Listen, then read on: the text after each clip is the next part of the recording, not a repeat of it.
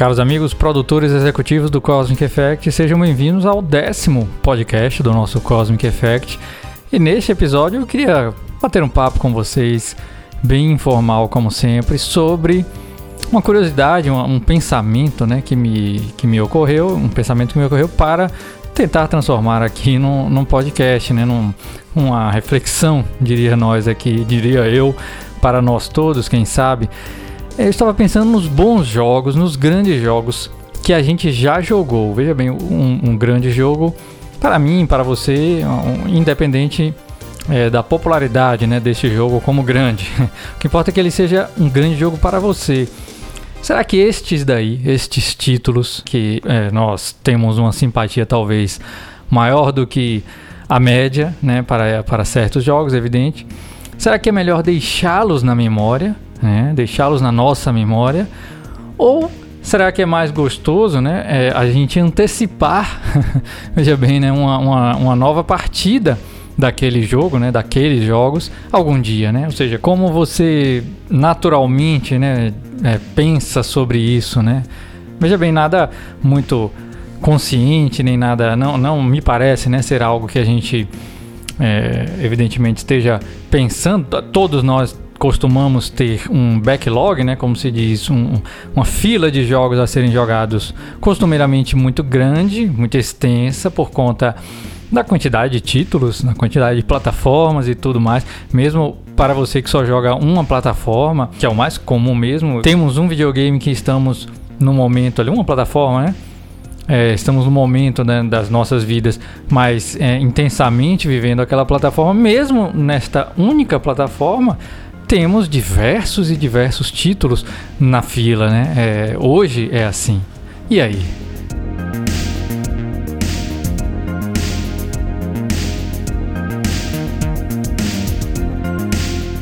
Bom, pessoal, eu queria primeiro é, contar um exemplo, né? trazer um exemplo para gente, para cada um de vocês é, refletirem sobre, sobre isso, né? uma reflexão semi-inútil, mas que pode ser interessante. Eu não sei porquê, mas pelo menos a sensação é gostosa, né? É, é basicamente por isso que, assim, trouxe este assunto aqui para gente Fallout 3. Fallout 3 é, é, é, um, um destes. Seria um exemplo até mais proeminente. Né? Fallout 3 foi um, um, um grande jogo da Bethesda. É, um, talvez assim, um maior. Ele é quase. Ele não, não é exatamente um reboot né, de Fallout, mas ele foi a, a, a, um, eles trouxeram a ideia, os conceitos de Fallout isométrico, um RPG exclusivo de microcomputador, com todo jeitão de microcomputador, para o universo tridimensional pós 2005 dos videogames, com os seus Xbox 360, PlayStation 3. Eles fizeram, eu acho que um casamento, a Bethesda, né? Porque o jogo é desenvolvido mesmo pela Bethesda nesse caso, inclusive, fez um casamento, acho que muito feliz com é, das mecânicas é, de adaptar, na verdade, né? As mecânicas de Fallout 1 e 2 para este novo universo. Né? Ela teve, a Bethesda teve uma experiência excepcional com Oblivion logo antes. Um dos, eu acho que chegou a ser, é, por um período, foi o maior sucesso de vendas do Xbox 360. Morrowind foi um jogo desenvolvido para Xbox, né? É, antes do 360, né? O Elder Scrolls 3, né? O Morrowind.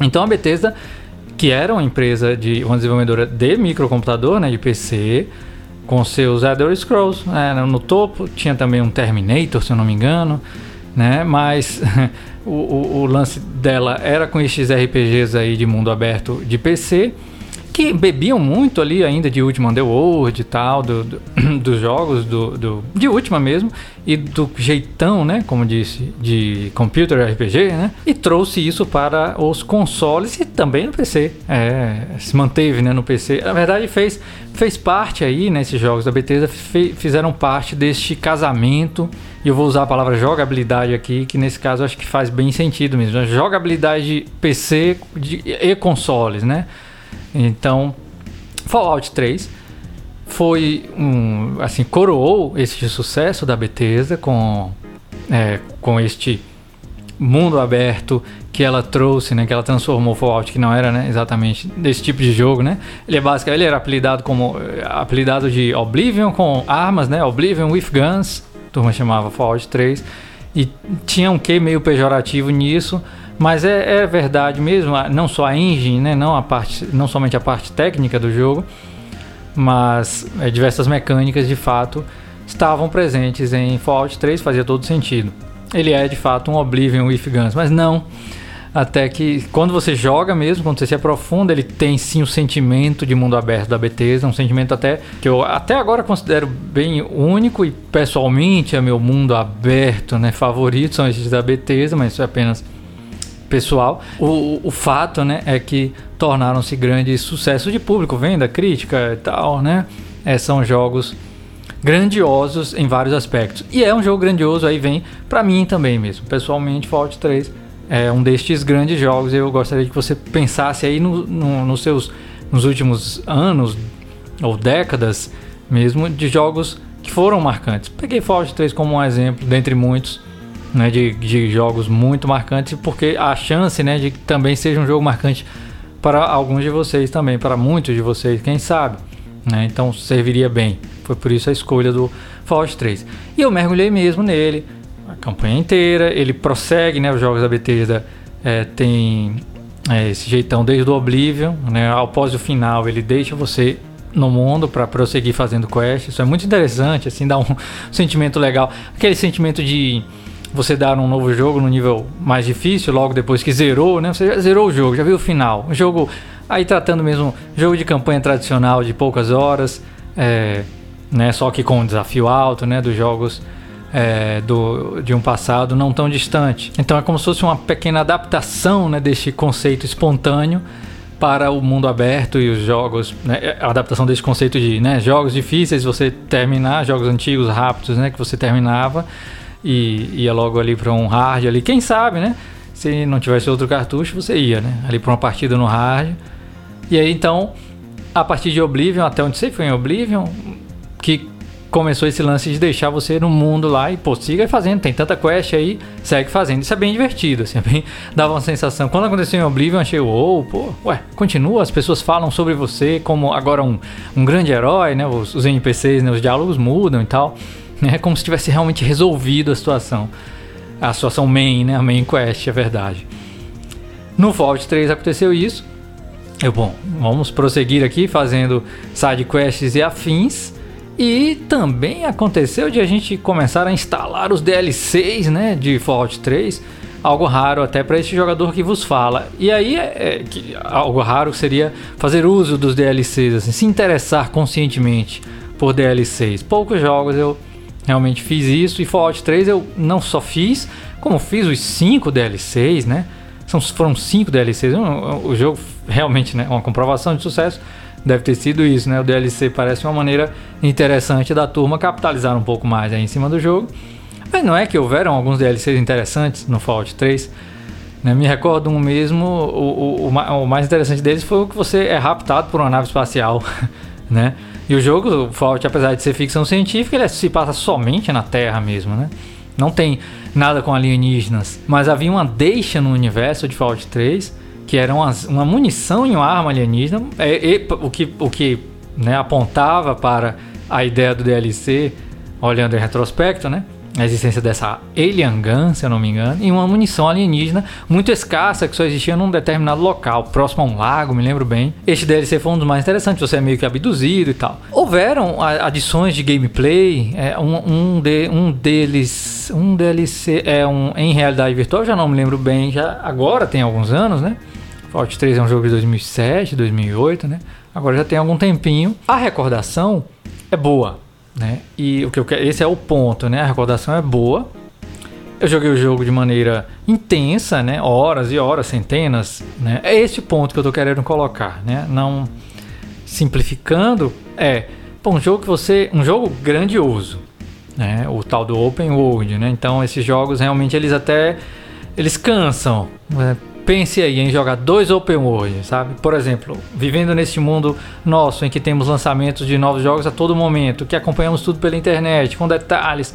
Pô, às vezes você tem no mesmo dia praticamente dois grandes jogos de mundo aberto com campanhas de centenas de horas e, né? Isso cansa, não? Confesse, todos nós. A gente olha assim, uau, meu Deus, Skyrim lançou. Ah, tem tudo aquilo ali para fazer. E também lançou The Witcher 3, sei lá. Oh, meu Deus. E Metal Gear Solid 5 tá para sair, ó. Com mais 256 quests. É, DLCs já pré-programados, Season Pass que você pode comprar e já. Sabe, há uma sensação de, de, de se afogar em tanto, em tanto jogo. né? Em poucos jogos, nesse caso, né? Mas às vezes você vê dois, três jogos já são muito jogo para nós, para qualquer pessoa, admita. Né? Não há como. Não tem hora, nem se você for um adolescente aí, e o adolescente tem que estudar, pô. Não dá, não dá tempo, não. Eu acho até que é até pior. Dependendo da época da adolescência, é até pior. Né? Você tem até menos tempo. Porque você tem uma regulagem ali dos pais, quem sabe, né? Se você for se você tiver pais que regulem ali seus horários, se você for responsável com, sua, com, sua, com suas aulas, pô, com suas notas, não tem jeito, vai ter de parar de jogar. Então imaginemos que no nosso exemplo foi Fallout 3, mas imagine você, é, um jogo que você jogou a exaustão, né? E esse jogo necessariamente não precisa ser um jogo grande, open world, cheio de quests, não pode ser um jogo tradicional, mesmo um jogo de ação, até mesmo um jogo de nave que seja, desde que você já o tenha exaurido, mas ao mesmo tempo que o tenha exaurido de jogar, você sente é, muito prazer com aquele jogo, né? Você é um jogo que lhe marcou e que você quer voltar.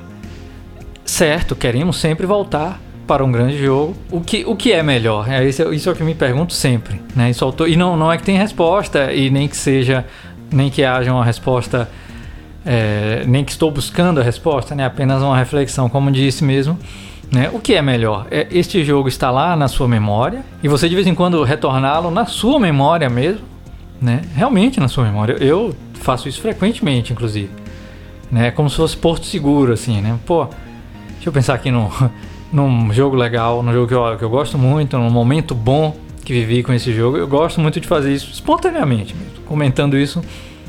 É, porque acontece de maneira espontânea, assim. É prazeroso. Lembrar de, de músicas, né? De trechos não, não, nem de músicas inteiras, de trechos de game musics que me, que me fazem associar com bons momentos desses jogos.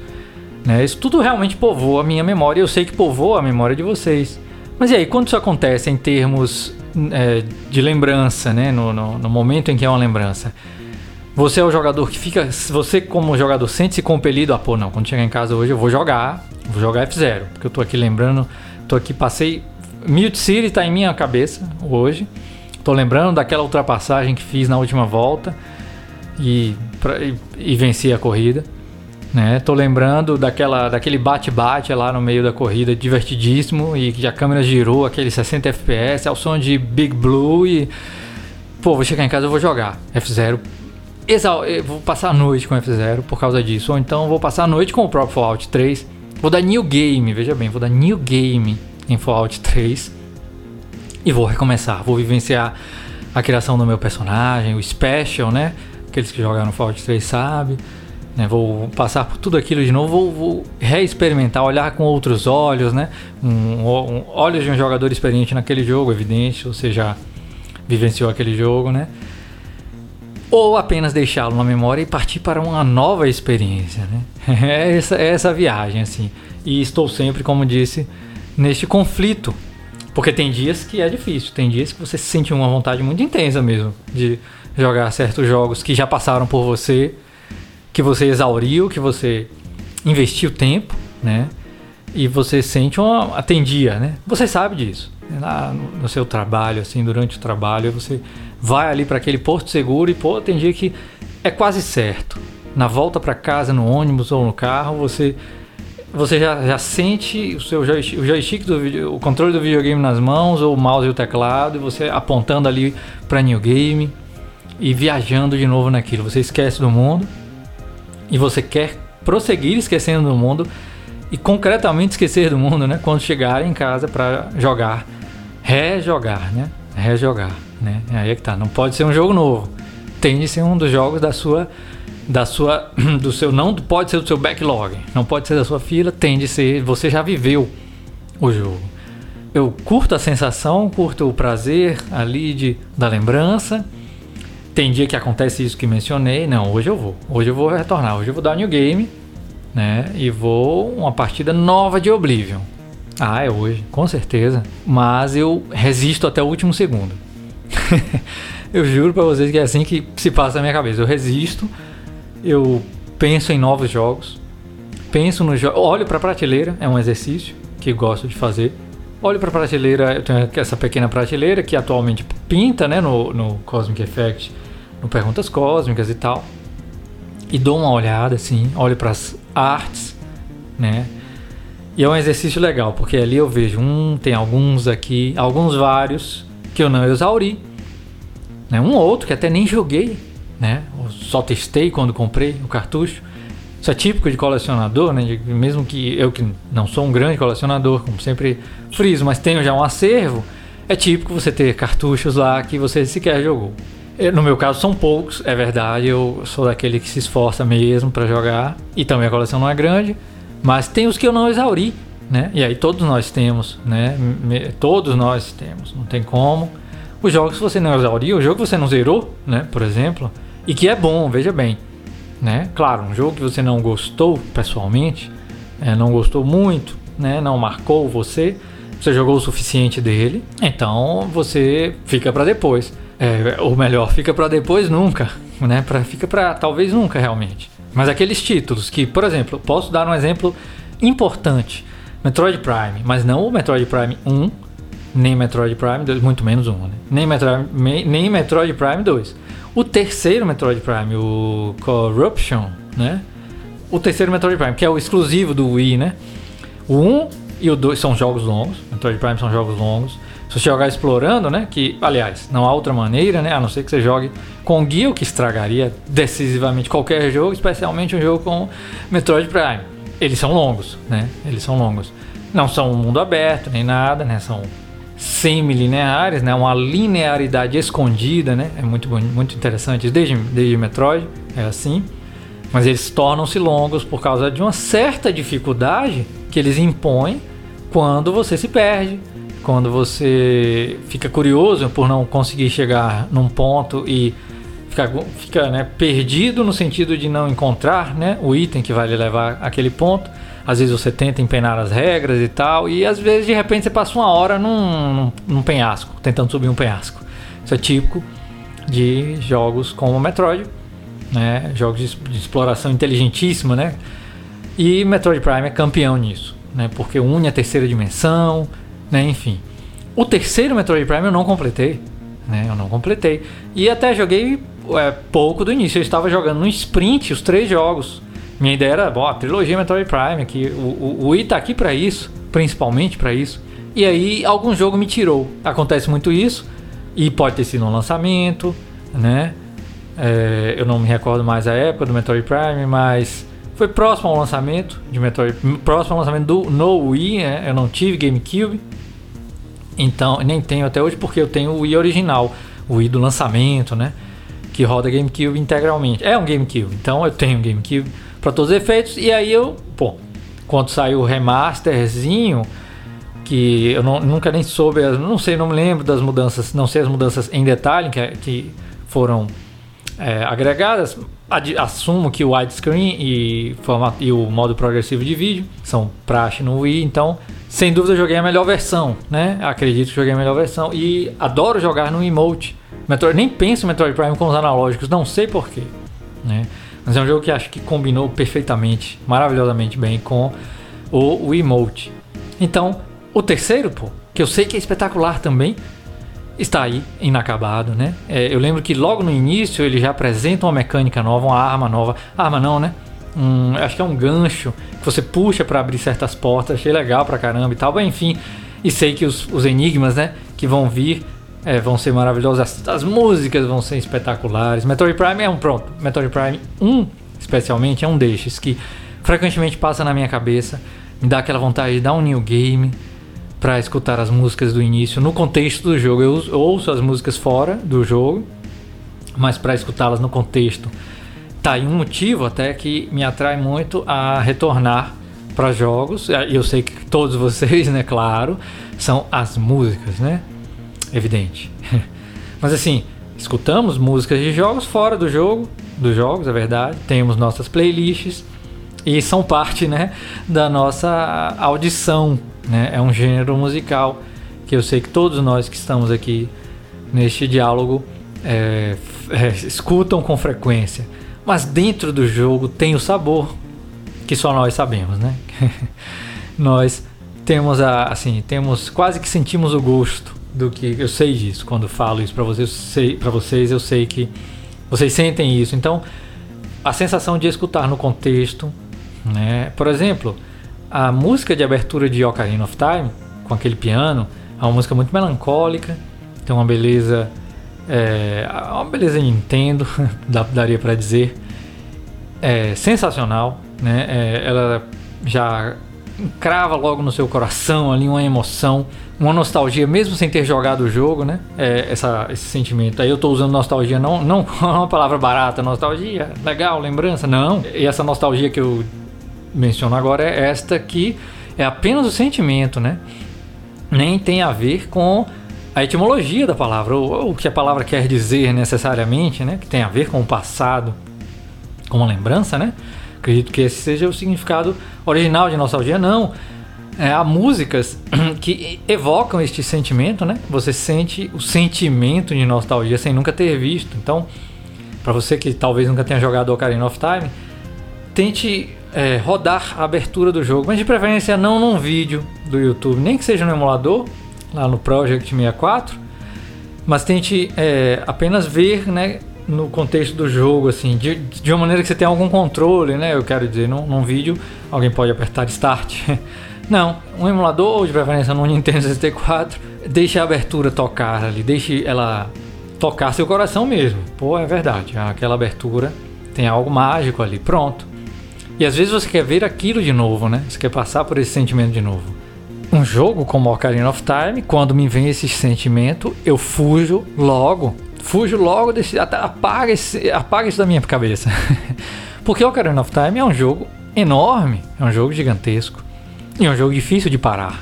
É uma aventura difícil de parar, né? Então, rejogá-lo, e aí é que vem, é, vou comentar qual acaba sendo meu minha abordagem nesse assunto, rejogá-la é praticamente fora de questão.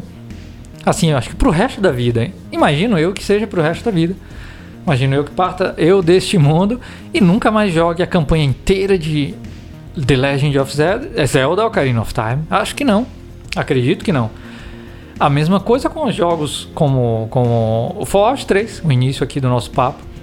É, é, com certeza, eu nunca jogarei a campanha inteira, o New Game, depois dos 5 DLCs. É muito improvável na vida inteira. É muito improvável. Oblivion, outro jogo que adoro, muito difícil. O próprio Metroid Prime, totalmente improvável. São jogos que já, realmente já fazem parte da minha memória. Eventualmente a gente vai jogar, aí, aí tem a ver com esse lance de produzir vídeos, né, de ser um produtor de, de conteúdo aqui para e com vocês. Aí sim, claro, eu posso resgatar esses jogos na produção de um vídeo, muitas vezes como referência, na maior parte das vezes, né, como referência mesmo. E claro, eventualmente é uma partida mesmo, né, uma partida completa, né, é, a gente acaba fazendo. Mas talvez de um jogo grande como, digamos que se eu faça um episódio, já houve episódio de Fallout 3? Não, nunca houve. Nunca houve um The Boss sobre Fallout 3, houve sobre Fallout 4. Bom, vou usar Fallout 4 como exemplo, porque ele é quase tão bom quanto Fallout 3. Ele não é marcante, né? Evidente, porque ele é muito similar, mas ele é o mesmo jogo essencialmente. Nunca já teve um episódio. Eu já joguei o jogo inteiro nos padrões que eu jogo, neste caso.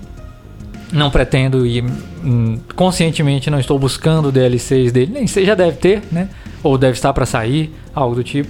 Então, já teve até vídeo, então é muito realmente improvável Aliás, é absolutamente improvável que eu dê New Game em Fallout 4 novamente. Então, estes jogos vão ficando parte da memória. E pessoalmente eu gosto muito desta sensação. Sei lá, outro que me ocorre agora, Deadlight. Deadlight foi um jogo de Xbox 360.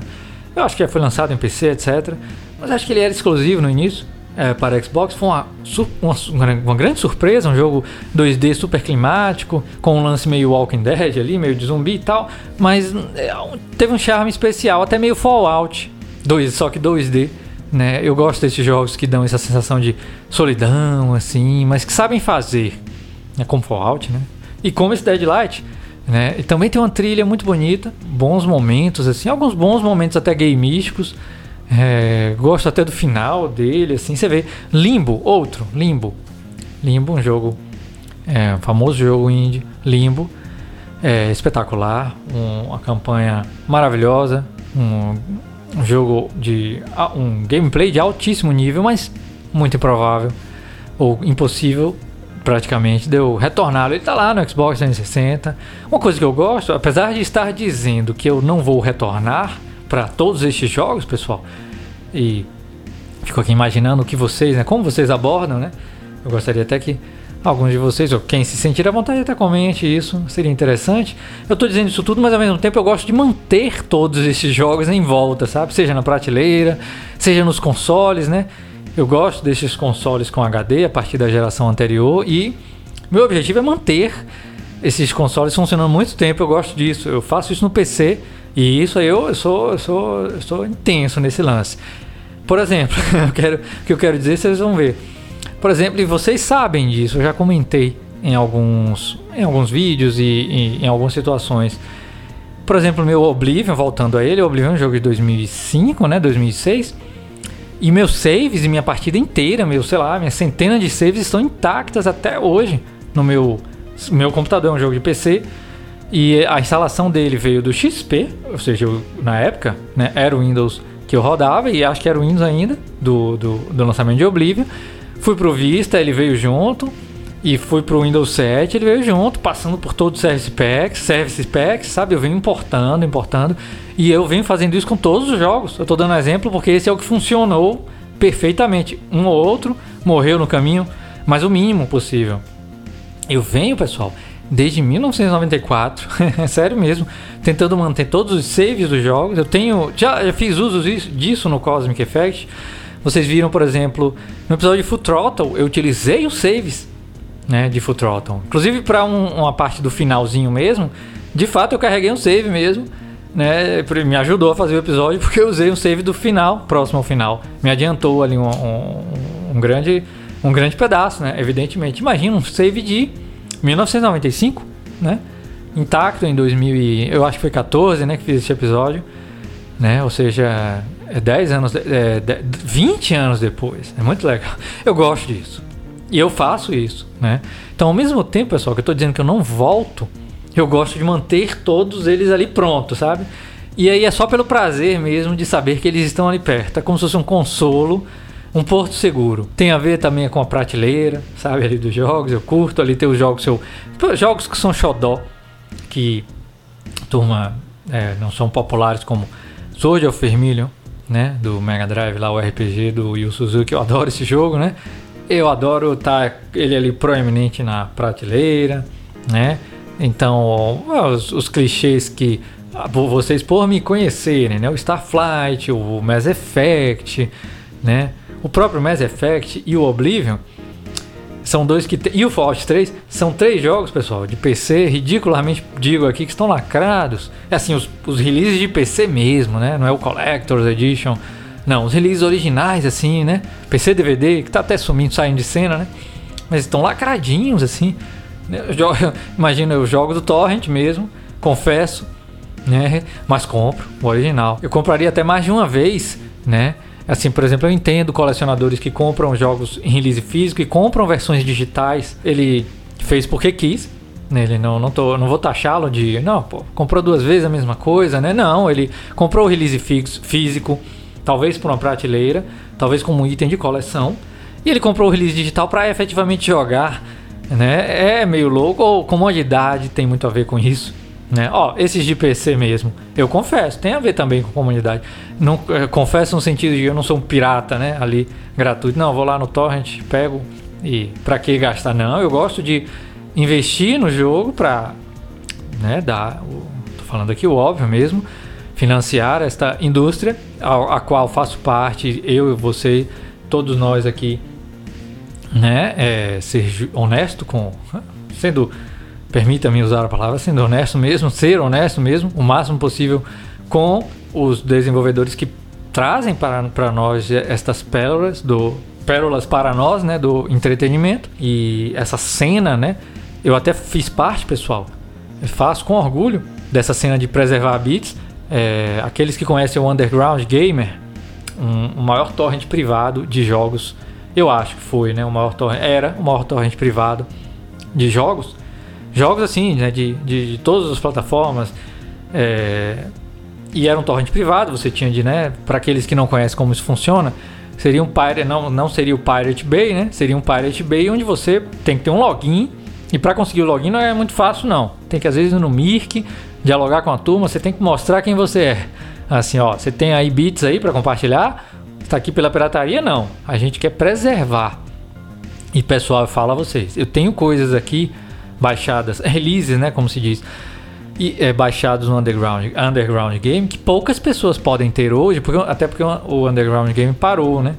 É, teve que sair de cena há alguns anos, fiquei muito triste. Eu chegava até a participar ajudando com, nos servidores lá, ajudando financeiramente, no caso, né? Fazendo doação, né? É, de PayPal mesmo. Pra, tipo como a gente tem essa relação no Patreon mesmo. Eu cheguei a fazer isso com o Underground Gamer. É, e cheguei a. Isso anos atrás e cheguei também a. Tem release, tinha release meu lá, uns dois, três releases meu de. Foi trilha sonora de jogo, que eu, eu fiz o release mesmo, extraí o sound test. E um dos principais foi o, o hintbook de Sword of Vermilion, olha só que coisa, né? O hintbook, né, que acompanhava o cartucho do americano de Sword of Vermilion. Eu tinha o hintbook, fiz o scan. E aí, para isso, você tem que fazer bem feito, sabe? É legal isso, né? Então, não é escanear assim mal escaneado, né? Eu tive que escanear direitinho para não dobrar as páginas, escanear alta resolução, escrever. Vocês sabem como é aquele arquivo NFO, né? Eu fiz o NFO direitinho com padrão, tinha um padrão, é, era releases by Cosmonal que eu usava, enfim. é a cena, como a gente chama, é uma cena mesmo, uma comunidade, um senso de comunidade, né? De você criar é, pacotes com bits, né? Por exemplo, pessoal, coletânea de jogos de MS-DOS né? Vocês sabem que o GOG, o Good Old Games, nasceu daí, nasceu dessa cena, para quem não sabe, né? De piratas, entre aspas, mas na verdade a gente não quer piratear quem faz parte disso, não quer piratear não, né? Quer preservar, né? Preservar mesmo os jogos, né? E isso foi essencial. Já se sabe que a própria indústria formal vem de vez em quando buscar os bits que eles não têm mais, código fonte. Outro dia eu vi um tweet de uma programadora famosa que já foi entrevistada no Match Chat ela programou, por exemplo, eu me lembro que ela programou o porte de Doom para 3DO. Ela é a principal programadora, uma das principais. Mas é assim, é, e ela tem um jogo, é o, Bar, o Bard's Tale, Bard's Tale, né? Bard's Tale, que é um RPG de computador famoso, em, é, famoso aí no meio, né? Para quem curte RPG de computador, é um, é um, RPG icônico e ela é uma das, ela é da, da equipe de desenvolvimento, né? Ela tweetou esqueci, esqueci o nome dela agora, mas ela tinha um apelido que tinha a ver com hambúrguer, burger, burger alguma coisa. Ok, ela tweetou, interessante, ela tweetou, quem tiver código fonte de jogo meu aí, ou melhor não, jogo meu não, quem tiver código fonte de jogo antigo de DOS, né, por favor, manda pra mim, né, ou seja, é, é, nesse caso ela está em busca, ok, de código fonte até, né, botou isso na timeline, deve ser porque tem programadores, né, e tal, que fazem parte da comunidade dela, né? É evidente. Mas assim, tem um pouco a ver hoje em você ir na internet, né, buscar alguma coisa. Ó, houve um caso recente, permita-me esse hipertexto porque é interessante. Houve um caso bem recente aqui da gravação de que o. Vocês devem ter visto isso. O Family Guy, né, o desenho animado Family Guy, é, usou um footage do YouTube de gameplay de jogo, Double Dribble, aquele jogo de basquete do, do Nintendo, do NES, que tinha na revista Videogame, um review, eu me lembro. e é, o, o, o, foi perceber. É, o que, olha, olha que coisa curiosíssima que aconteceu, que tem bem a ver com isso. Né, é, nesse, dentro desse hipertexto meu, eu já, já volto para o assunto, pessoal, eu juro. O vídeo que eles usaram, eles saíram do YouTube, um trecho do gameplay, porque tinha uma manha, eu não vi ainda esse vídeo, mas tinha uma manha que o, o, o personagem no desenho estava usando um NES mesmo, um Nintendo no desenho, e ele fazia alguma manha, alguma trapaça lá no Double Dribble. Eles não, talvez não conseguiram fazer ou acharam mais fácil. E lá no YouTube pegaram alguém que fez essa manha e usaram essa footage do YouTube, né? Ou seja, baixaram um vídeo do YouTube e usaram no show da Fox, né? Porque aconteceu a coisa mais inesperada. a Fox bloqueou o vídeo da pessoa no YouTube. Né? Me parece que algoritmos funcionaram e os algoritmos detectaram este footage do YouTube, que na verdade não é da Fox originalmente, era de um garoto de 7 anos, inclusive. Parece que eu eu, parece que o garoto tinha 7 anos quando fez o upload, agora tem uns 15 anos, uma coisa assim, do início do YouTube. Eles pegaram um vídeo velho até. Mas o vídeo saiu do ar porque foi retirado do ar pela Fox e eu não sei como, não sei se foi a própria pessoa que reclamou de volta, a Fox teve que fazer um anúncio curtinho, oficial, sobre isso e o texto do anúncio, o anúncio né, de relações públicas lá, é, chega a ser ridículo, é, envergo, é, é vergonhoso, porque não tem como encobrir a bobagem que foi feita assim na, na, na, situação. Eles até adulteraram o vídeo porque era um player versus CPU e eles alteraram o CPU para dois players, né? Fizeram uma pequena edição no vídeo, mas é evidente que era o vídeo e tanto que a Fox assumiu isso e o criador do Family Guy parece que não está mais envolvido com Family Guy e tweetou também dizendo eu não tenho nada a ver com esse problema da Fox. não, tenho, não tenho mais nada a ver com Family Guy. Então, pois é, a internet, ou seja, a comunidade, isso foi para meio que justificar que eu usei ali um torrent ou outro e tal, mas na verdade é porque de fato, como disse, eu até me sinto parte dessa comunidade. Eu mesmo coleciono beats há muito tempo, mesmo, realmente há muito tempo. É, eu, tenho, eu tenho uma coleção extensa de, aí no caso de PC, né, jogos de PC mesmo. E tudo isso tem a ver um pouco com a sensação mesmo, pessoal, de estar tá nesse porto seguro. Meu save game de Quest for Glory, de King's Quest, de X-Wing, tá ali à mão. E tenho feito isso também com até com os videogames, com os memory cards, assim, sabe? Eu tenho guardado, eu, não, eu tenho tentado não perder nada mesmo, né? Os memory cards mesmo, save de God of War tá aí.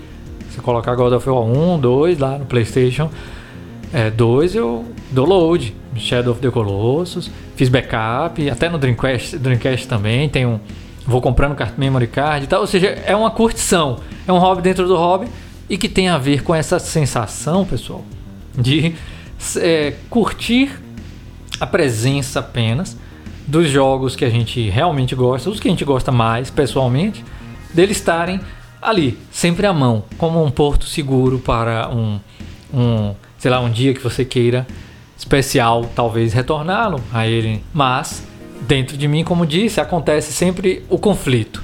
Quando vem a vontade, eu fujo dela porque eu gosto de. Eu prefiro conscientemente, meu subconsciente fala: vai lá, vai lá, vai para uma partida. Você quer jogar Vertex? Você quer jogar Axelay? Vai lá, liga seu Super Nintendo, coloca Axelay. Você quer jogar Super R-Type hoje? Hoje é dia de Super R-Type. Ligue, ligue seu Mega Drive, jogue Shadow Dancer de novo. eu tento fugir disso. A consciência vem e não eu tenho meu backlog. Quem sabe um jogo ainda melhor do que Axelay, quem sabe um jogo melhor ainda do que Shadow Dancer, está me esperando. É assim que eu penso.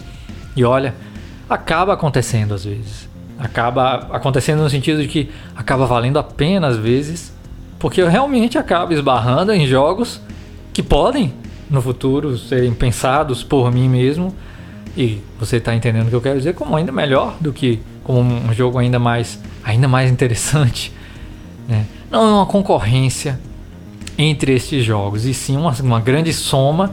No fim do dia, pessoal, é o melhor dilema que a gente tem, assim, o privilégio de viver, digamos assim, nós que somos apaixonados por videogame, por jogos eletrônicos, né? Você na plataforma que você preferir, na sua plataforma do momento, como sempre digo, ou nas diversas plataformas, caso você jogue em diversas plataformas, não importa. Mas temos o privilégio de ficarmos confusos, confusos em voltar para um jogo, um grande jogo, e já assim termos um prazer já quase que garantido, garantido, ou mergulhar numa nova experiência hoje. E essa nova experiência pode estar num jogo novo, num, seu, num novo Metal Gear, num novo jogo da Bethesda, num novo jogo desta From Software que está aí agora, ou pode estar num jogo da Konami que você nunca jogou, lá do seu Nintendinho, num jogo da Parker Brothers para o seu Master System, quem sabe, né? Um jogo da própria Nintendo para o seu Super Nintendo, num jogo da própria Sega para o seu Mega Drive, não importa. Num jogo de 3DO, num jogo de Neo Geo, até mesmo o Atari, pessoal, esconde o Atari 2600, esconde jogos, grandes jogos que podem eventualmente ser para você, talvez nunca tenha jogado e sempre há um jogo no acervo destes consoles. É por isso que eu vou optando sempre para ir diminuindo esse backlog. A consciência fala mais alto e me joga a um jogo novo, conscientemente, mas mas o desejo sempre está lá. O desejo de voltar sempre está lá. E é por isso que eu vou mantendo, vou mantendo. Se talvez um cartucho destes não funcionar na hora que eu for para uma talvez uma sessão, nem que seja uma sessão rápida ali de nostalgia. Se eu colocar F0 no Super Nintendo e não funcionar, eu vou ficar danado. Eu vou pro Mercado Livre, vou pro eBay comprar um cartucho novo de F0. Se Vertex não funcionar no Mega Drive, ah, lá vai eu atrás de um Vertex pirata, porque o Vertex só tem no Japão, só foi lançado no Japão e é caríssimo. então vou atrás de um Vertex pirata para ter o cartucho de novo ali pertinho, à mão.